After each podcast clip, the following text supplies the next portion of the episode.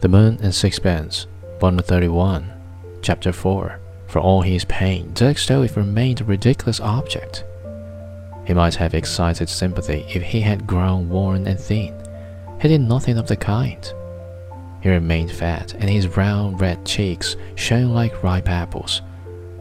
He had great neatness of person, and he continued to wear his spruce black coat and his bowler hat, always a little too small for him, in a dapper, jaunty manner. He was getting something of a punch, and sorrow had no effect on it. He looked more than ever like a prosperous bagman. It is hard that a man's exterior should toll so little sometimes with his soul. Dirk Stroeve had the passion of Romeo in the body of Sir Toby Belch. He had a sweet and generous nature, and yet was always blundering. A real feeling for what was beautiful and the capacity to create only what was commonplace. A peculiar delicacy of sentiment and gross manners.